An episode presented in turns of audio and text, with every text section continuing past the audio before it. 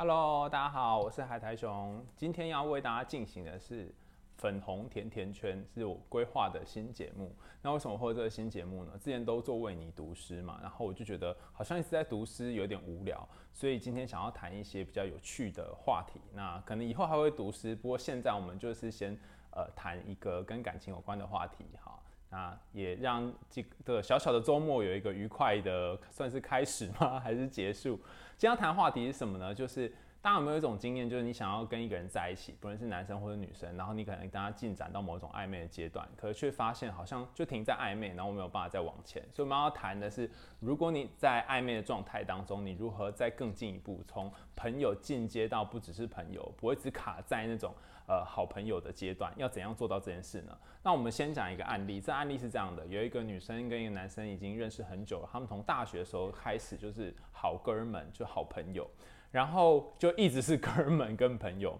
那女生就呃想说，那我要做一些像是典型女生会做的事情，就是可能嗯帮他做做个蛋糕送给他，然后在过年过节重要的时候呢，送给他一些礼物这样子，然后也就是写一些小纸条给他，做一些非常非常贴心的举动，然后甚至两个人一起出去的时候会拨拨他的头发，然后他发现哎。他就算是拨这男生的头发，男生也没有闪躲。那大家可以想想看，如果有一个女生，然后对你做这件事，然后你没有闪躲，那你觉得这个男生是对这女生有意思吗？还是实际上他可能对大部分的女生都这样？大家可以先留言想想看，是不是真的如此？或是你可以在脑袋当中回回想一下，如果你对一个男生或对一个女生做出很亲密的行动，然后他没有拒绝你，那是不是代表他真的对你有意思？等下跟大家讲一下心理学上是怎么说的。好，那总之呢，他是做了非常非常多这这个举动，就发现，哎、男男生还是无动于衷，他还是把他当成是朋友，而没有当成是女朋友。然后，呃，这个女生就觉得说，我到底要怎么做才能让我们关系可以更进一步呢？于是她就去找她的好朋友，就找她的那个姐妹狗头军师们哈。然后姐妹就说：“我跟你讲啊，这很简单，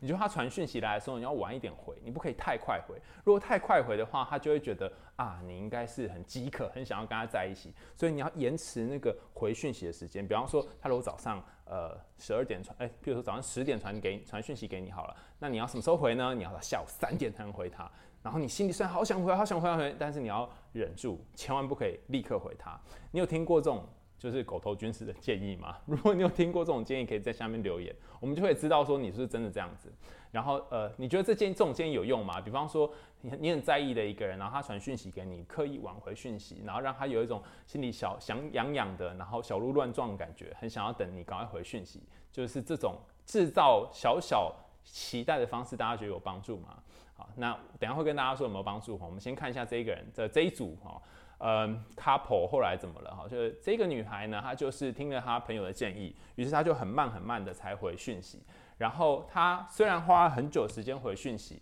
但是他发现对方可能好像没有什么感觉，他就就是也没有觉得说他等很久，然后他就觉得很痛苦，就觉得说我已经明明已经压抑了我内心的那个期待，然后明明已经就是拖了很久很久很久才回。可是你却没有感觉到我拖很久才回啊，那这也是一般我们常讲焦虑依恋跟逃避依恋的呃典型的组合，就是焦虑依恋者就是很习惯会把那个关系抓得比较紧一点，所以他会很快的就想要回复对方，然后甚至会到一大堆情绪给对方。那他可能已经压抑了很久，跟自己说我不行，我不能再这么快速了，我要把自己的心情就是呃稍微收敛一点或整理一下哈，我要晚一点再回他好，于是他就想那我就两个小时后再回他。但逃避依恋可能觉得嗯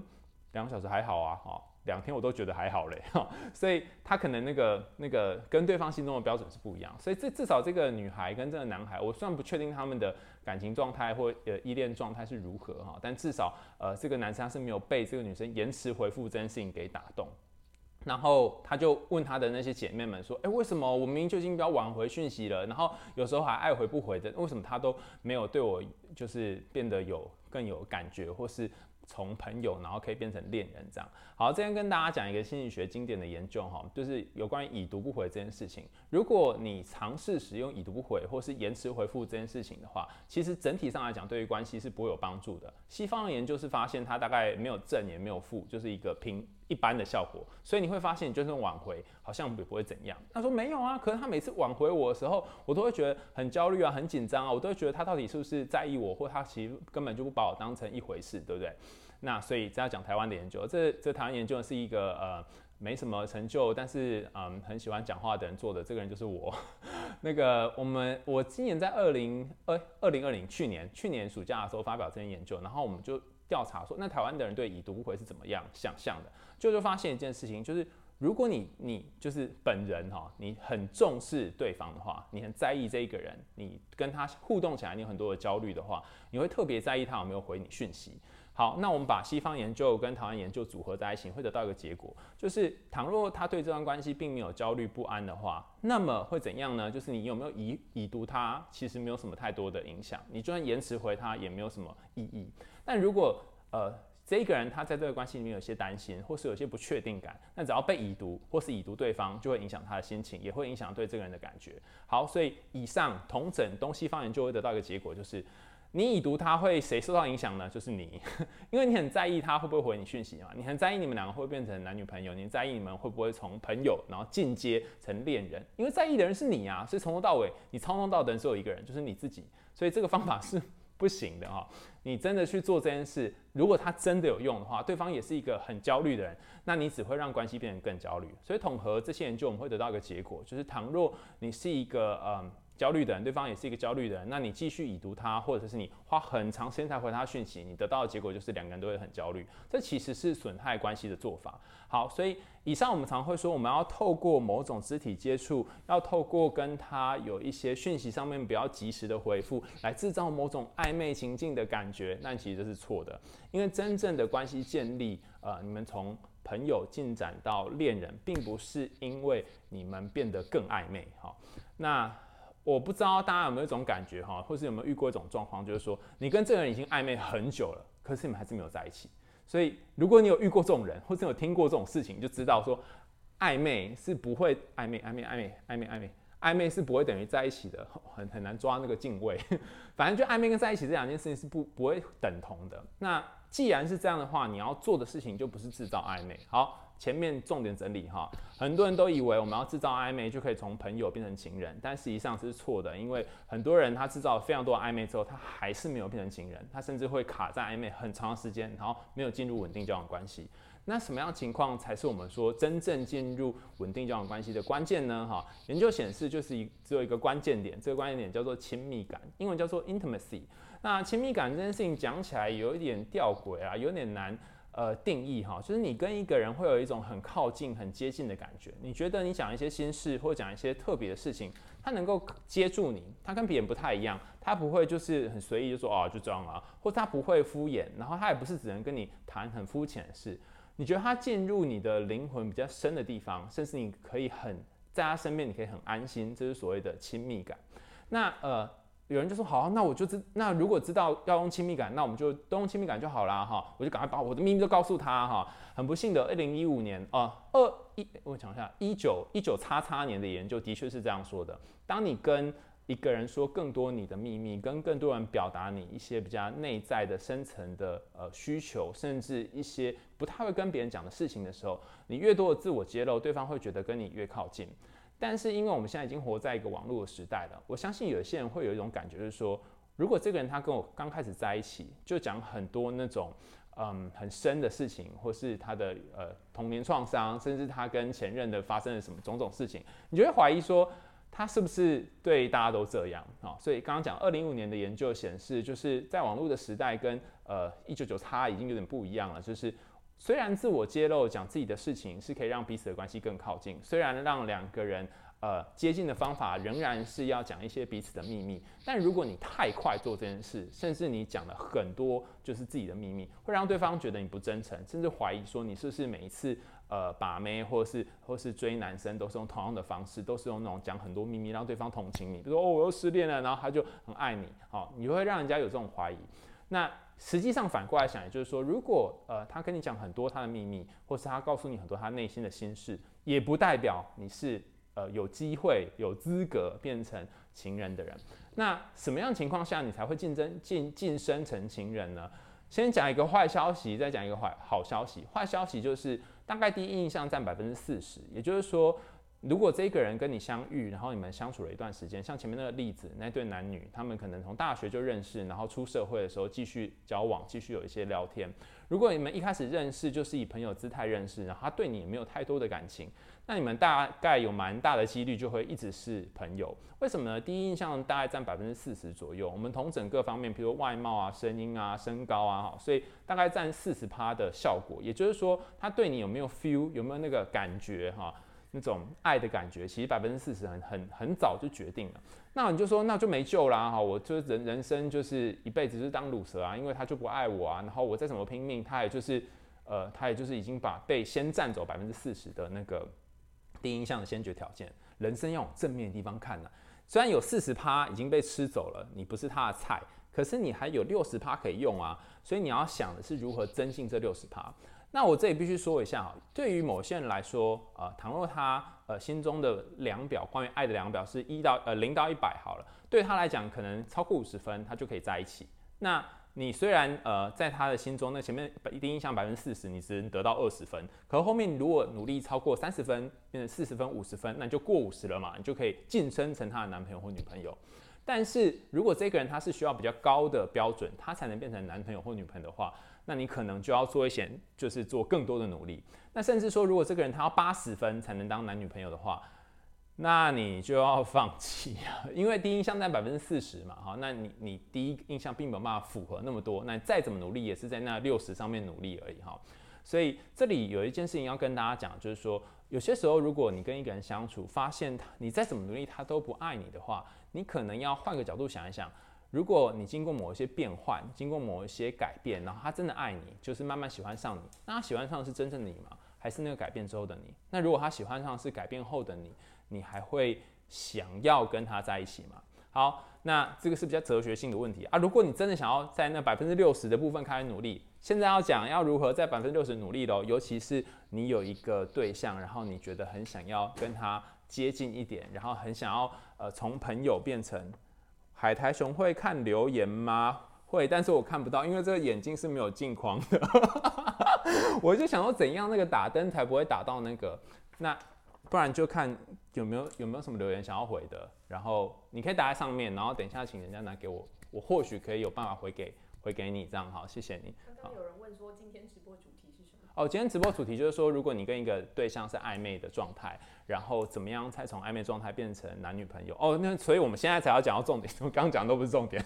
不是啊，刚刚在讲原因啦，就是我们一直都以为说好像制造暧昧才是进入关系的重点，但并不是。我们刚刚告诉大家说我们要制造亲密感，那如何制造亲密感呢？哈，不要不要转台啊，因为我现在要讲如何制造亲密感了。制造亲密感有几种做法哈。呃，就是为了要学那个唐老师，就就拿了一个板子哈。如何增加亲密感呢？这里有我的笔记上面哈，有三个方法哈。第一个就是所谓的规划专属的亲密时刻。什么是专属的亲密时刻呢？一起去看电影，一起去吃饭，这都不算哈。这个亲密时刻是你们可以好好聊一些东西的时刻。你们可以聊看完电影之后聊电影的内容，或是一起吃饭之后聊彼此的近况。然后这个聊是可以聊到你的内心，也可以聊到他内心的。那至于要怎么样聊到内心呢？哈，你可以上网搜寻三十六个问题坠入爱河，或者是你可以去找一些相关的牌卡，那里面有一些聊天怎么样聊到内心的方法。你可以从日常生活当中的琐事，然后慢慢进入到比较深刻的部分。好，那这里举一个小小的例子跟大家讲怎么聊到内心。比方说，你可以问他说。诶，你最喜欢吃的食物是什么？通常食物跟旅游是最安全的话题。那这个不是我想的，是马纳雄教我的，好朋友哈，他他说他呃他出了一本书叫做呃一开口撩人又撩心，然后里面就谈到如何从食物跟旅游然后来切入话题。那呃，不论是男生或女生，都可以从食物跟旅游开始切入。然后，当你讲了食物好了，譬如说，啊，那你最喜欢吃什么？他说，我最喜欢吃的食物是甜甜圈，好像我很喜欢吃甜甜圈。然后你就会问他说，那，诶，你怎么会特别这么多食物会特别喜欢甜甜圈？那他可能就会讲一个关于甜甜圈的故事，比方说小时候他在寒风当中，然后家里面很穷，爸爸就送了他一个甜甜圈，然后他就吃了甜甜圈，觉得好满足。我自此之后，他把甜甜圈跟安全感联系在一起，哈，并不是的哈。我这么喜欢吃甜甜圈，不是因为这样，但他有可能会讲出类似这样的故事。我喜欢吃甜甜圈的原因是因为，呃，我看了就是村上春树的一本小说，然后里面就提到说，甜甜圈它是一个很特别的呃食物，就是它其实是外表是很甜，它里面是空心的。就像有些人他好像是一个很甜蜜的人，但是你你往里面一直吃一直吃，你就会发现他其实什么都没有。但当你觉得他什么都没有的时候，再往下吃一点的时候，哦，又有别的东西出来，因为空的在就又在又是有面包部分嘛，哈。那我觉得甜甜甜圈有很多的寓意，所以呃，我就特别喜欢吃甜甜圈。好，那谈了这个之后呢，那这之后可以再进一步，怎么了？有人问说他回随便都喜欢要怎么办呢哦，他如果回随便都喜欢的话呢，那就是回你喜欢吃什么。好，你可以先说你喜欢吃什么，然后说完你喜欢吃什么时候，你要稍微形容一下你为什么喜欢吃这个东西。那如果你无论无论说什么他都随便，那就意思很明显啦，他就是没有想要跟你再进一步聊，那你就不需要再作践自己哈。但倘若他有愿意跟你聊一些些一些些，那你们就可以开启这个亲密的沟通时间。那重点在于你可以先从一个小的事件，然后扩张到对于这件事件的意义。那大部分人很难去扩展到意义，所以我们会中间先讲一个对这件事情的感受，比如说吃甜甜圈的感受，或者是一起去哪里玩的感受，去日本玩的感受等等哈。所以你可以先从事件，然后感受到意义三个层次的这个不同的呃 label 等级增加，然后就可以增加你们之间亲密的感觉。这第一个哈，就增加亲密的时间。然后第二个让我看一下小抄哈，就是让对方付出。什么是让对方付出呢？研究显示，如果让呃，你可以想一下，想一件事哈，你很认真的为一个人做很多事，然后或者是你让呃，你应该说你很认真为一个人做很多事，你觉得你会比较爱他，还是他会比较爱你？当你很拼命的为一个人做很多事之后，你猜猜看，你会比较爱他，还是他会比较爱你？那这个研究大家在 YouTube 可以找到哈，他要找一些男女来这个现场呢，呃，互相的呃表达自己的感情哈，那里面有呃。呃，异性恋有同性恋哈，然后有朋友有家人哈，有已婚的有未婚的，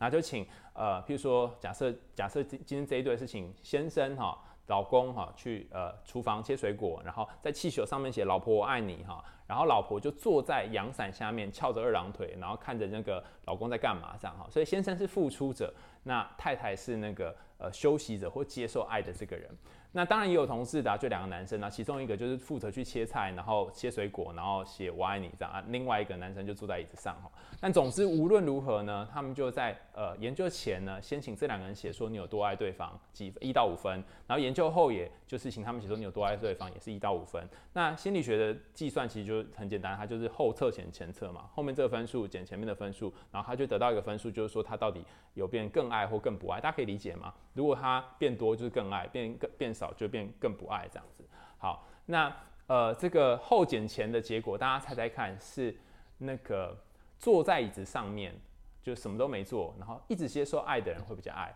还是就是做了很多很拼命的为对方做牛做马的人会比较爱？就是那个爱的增加，谁会比较多？是接受爱的会增加比较多，还是呃那个付出爱的会增加比较多？那我经常举这个研究的例子是说，大部分人都以为说我好像要对他很好很好，他才会爱我。但是这个研究却发现，付出爱的那个人其实会比较爱。也就是说，如果你要让一个爱你，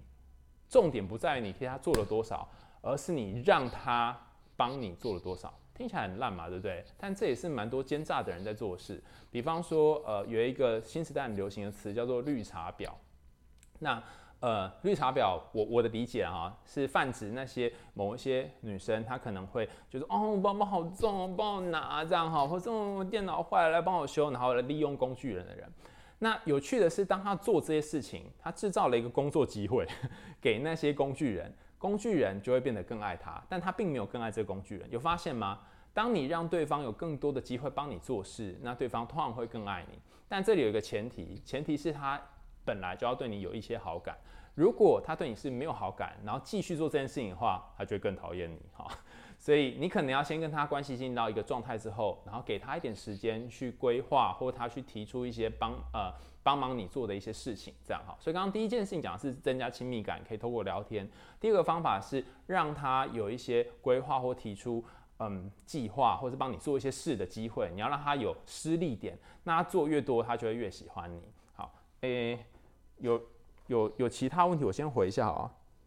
工作机会这个形容，为什么要吃兔兔？好，对，做了，大部分人都说是做了很多的那一个啦。对，的确做很多那个会真的比较爱对方。好，所以如果你希望他变成比较爱你，就让他有多一点机会帮你做多一点哈。好，然后最后一个，最后一个，呃，从暧昧或是从朋友进展到情人的方法呢，就是呃，就是提早约定约会时间哈。比方说，你可能可以约一个嗯。下周五的时间，或是呃下周三的时间，这样你们就会有时间可以好好去期待那个即将要到来的时间。那这个研究是做一个老鼠的哈，然后他发现说，在老鼠的研究当中，如果你嗯就是让老鼠等一下会吃到一个食物，那它在吃到食物之前就会有一个脑脑部的这个多巴胺的剧烈增加。那这个我们就称作期待奖励的这个期待效果。所以如果你跟他说，哦，我们下礼拜五然后去某个地方吃饭，然后我可以跟你见面。倘若他很在意你的话，或很在意这段关系，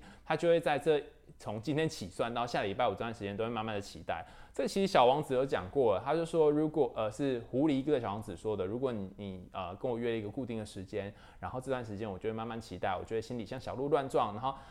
呃，越接近我们约的时间，我觉得越兴奋。哈，好，那有人就会说，万一他没有期待怎么办呢？哈，呃，我们当然没有办法去规定说对方一定要期待，那我们只能说这是一个建立关系的方法，或是让对方有点期待的方法。那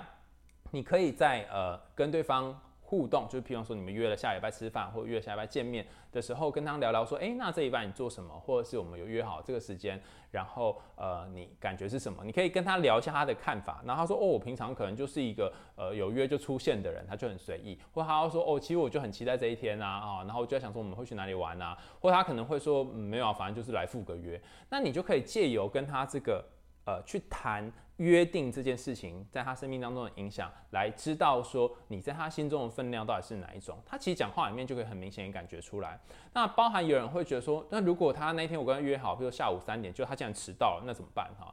诶，如果这个人迟到，并不代表他不重视你。有些时候是他真的不重视你，他真的不在意你，所以他就迟到了，他就把这件事情放在后面。但有些时候他是因为很重视你才迟到的。你会觉得怎么可能？他很重视我，为什么迟到呢？你有没有遇过一种状况，就是说？你很希望把某报告做好，你很希望把某件事情做到尽善尽美，但是反而最后你没有交，或是爆掉，整个就是开天窗。那你不重视它吗？你超重视的，那你为什么会做不好呢？是因为你想要有一个超级完美、超级 perfect 的结果。那如果是这样的话，我们就会说，呃，我们会比较倾向。嗯，这个人他其实是在意这件事情的，只是他没有呃把它做好，所以有可能他迟到是因为他呃花很多时间在打扮，或者他花时间在整理，或他想说他要呃有一个很漂亮的登场等等哈。所以对方如果迟到的话，第一次我会觉得先不用急着去责备对方，或是讨论说啊你为什么迟到这样哈，倒是可以借这个时候好好观察迟到的时候他的反应是什么。比方说他是一个很习惯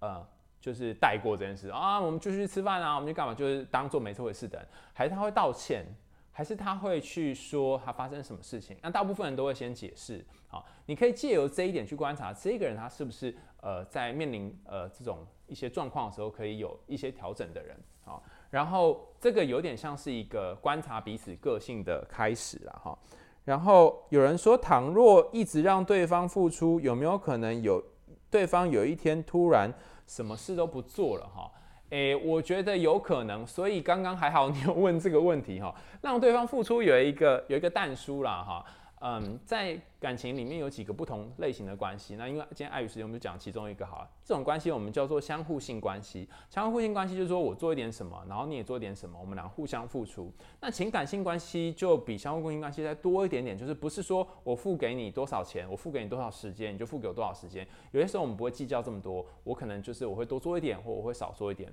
所以你不能永远叫对方做事情，你偶尔也要自己替对方做点事情。我为你做点事情，你为我做点事情，然后两个人一来一往。就会有比较平衡，然后他对方也不会觉得就是说好像都是我在付出这种感觉哈，所以也不要吃定对方了哈。它算是一个呃小技巧，但是也希望大家可以就是妥善运用哈，不要让对方觉得都是都是他在付出这样。好，那刚刚讲到迟到，如果他真的迟到的话，你可以观察他的状态，同时你也可以观察你自己的状态。当你呃就是跟一个人相约，然后对方迟到的时候，你的心情是什么？那这有可能跟你们两个以后面临冲突、面临更多深入呃的个人议题的时候会遇到的状况有点像，所以借由这个时间也可以知道你们之后如果真的在一起的话，呃会发生什么事情。所以我反而觉得，如果他们第一次约会就迟到，反而就是一个可以讨论这个议题的机会。甚至有人就会跟对方聊说。呃，其实我以前也是一个很爱迟到的人，但是因为我父亲是一个怎样怎样怎样的人哈，所以我很在意时间这件事情，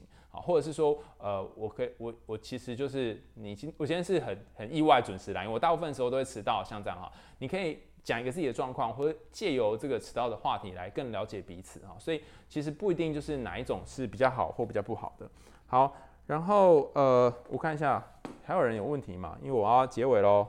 呃。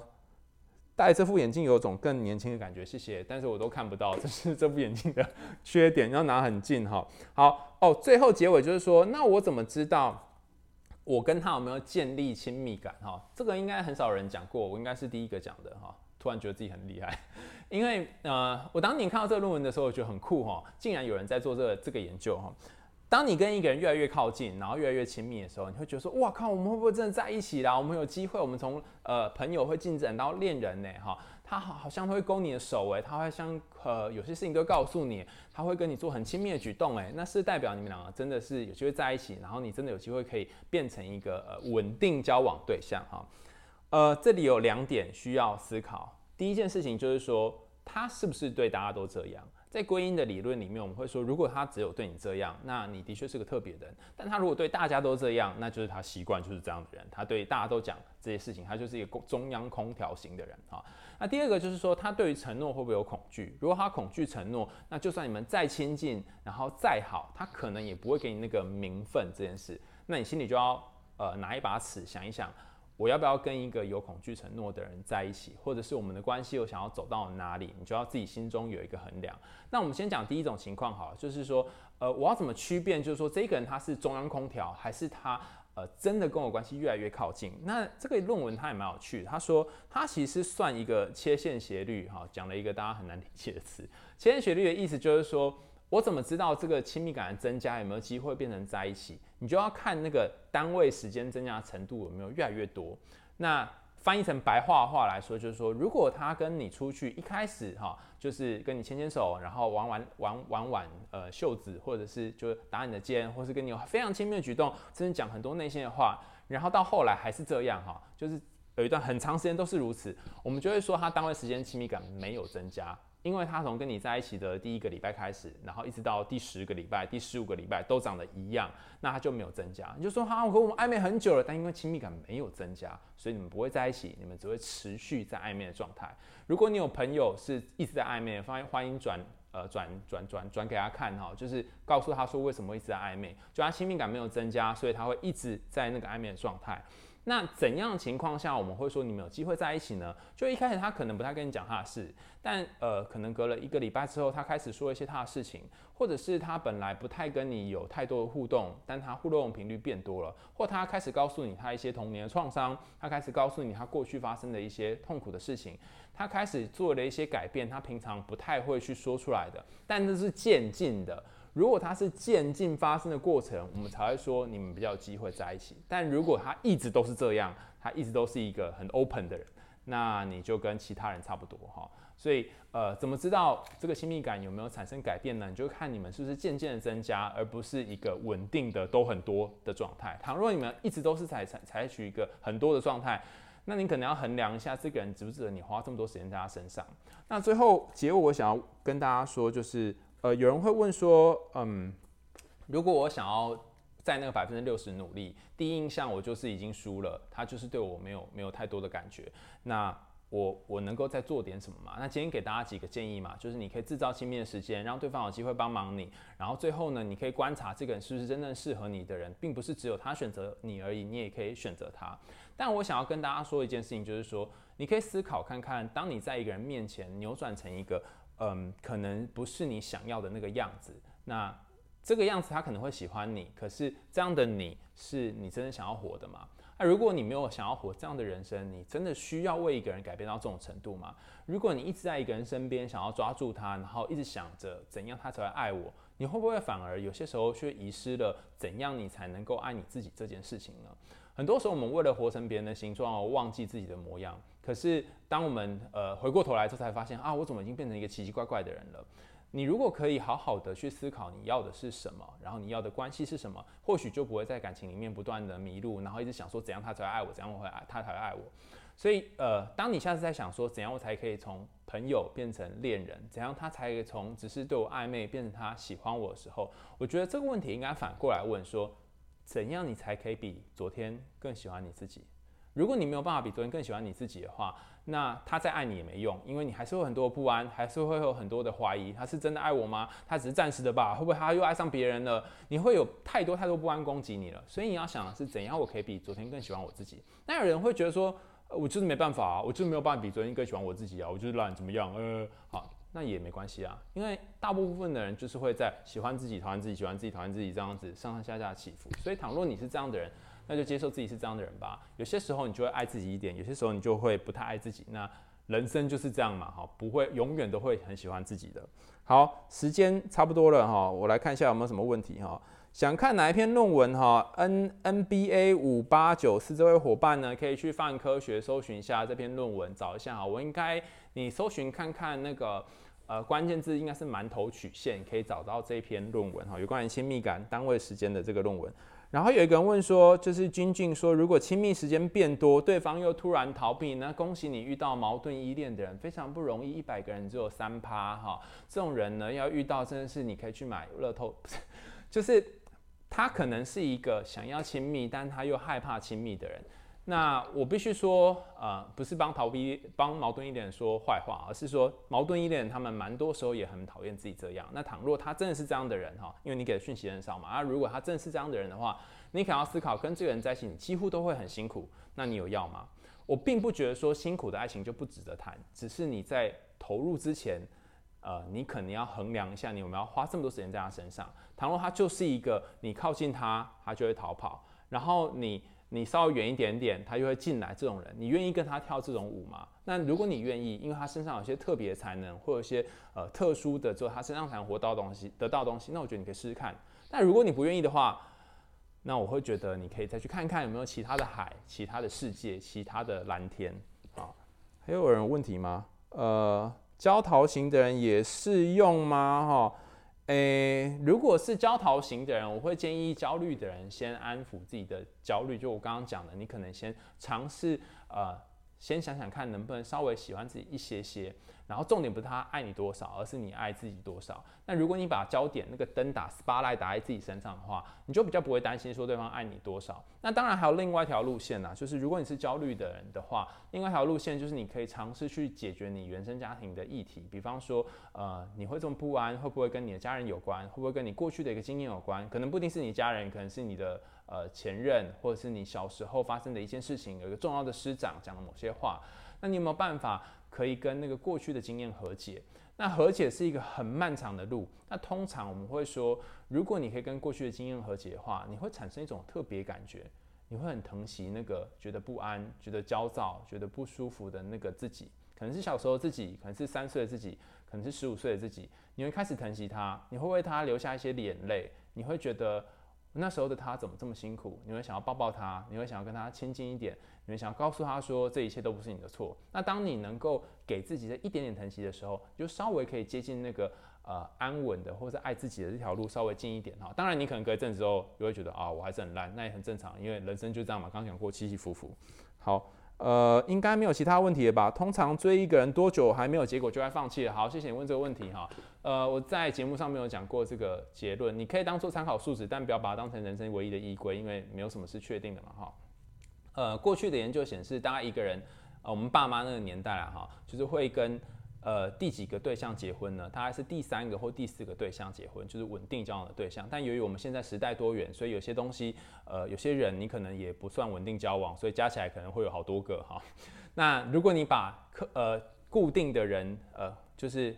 有要稳定交往的个数，就是把它算下来的话，大概也可能是三四个或四五个。好，那你可以思考一个问题哦，哈，倘若你人生的恋爱岁数，你计划是从二十二岁到三十二岁，那是十年嘛，对不对？在十年的时间，你要谈五个恋爱，然后五第五个，假设你是第五个想结婚的话，那你平均每一个你大概可以浪费两年。那你可以你可以算一下你过去浪费多少时间，然后再来你愿意花多少时间在这个人身上。那你这就牵涉到三个数字嘛。第一个是你几岁开始谈恋爱，第二个是你呃在几岁之前你想要稳定下来，有个稳定的关系，然后第三个是你希望在这段时间你你交多少个对象。那如果你想要交一百个对象，你每个身上可以花时间就很少了。但如果你是想交五个对象或三个对象，你就可以在这个对象身上花更多的时间。那有人会说，我到底要试几个哈？嗯。根据中央极限定理哦，就是统计的一个法则，就是大部分的人哈，如果要找到够好对象，大概在第三个到第四个。所以如果你比第一个、比第二个、比第三个、比第四个，你发现第四个跟前面都差不多好或差不多烂，那就是这个了，因为再来不会有更好的。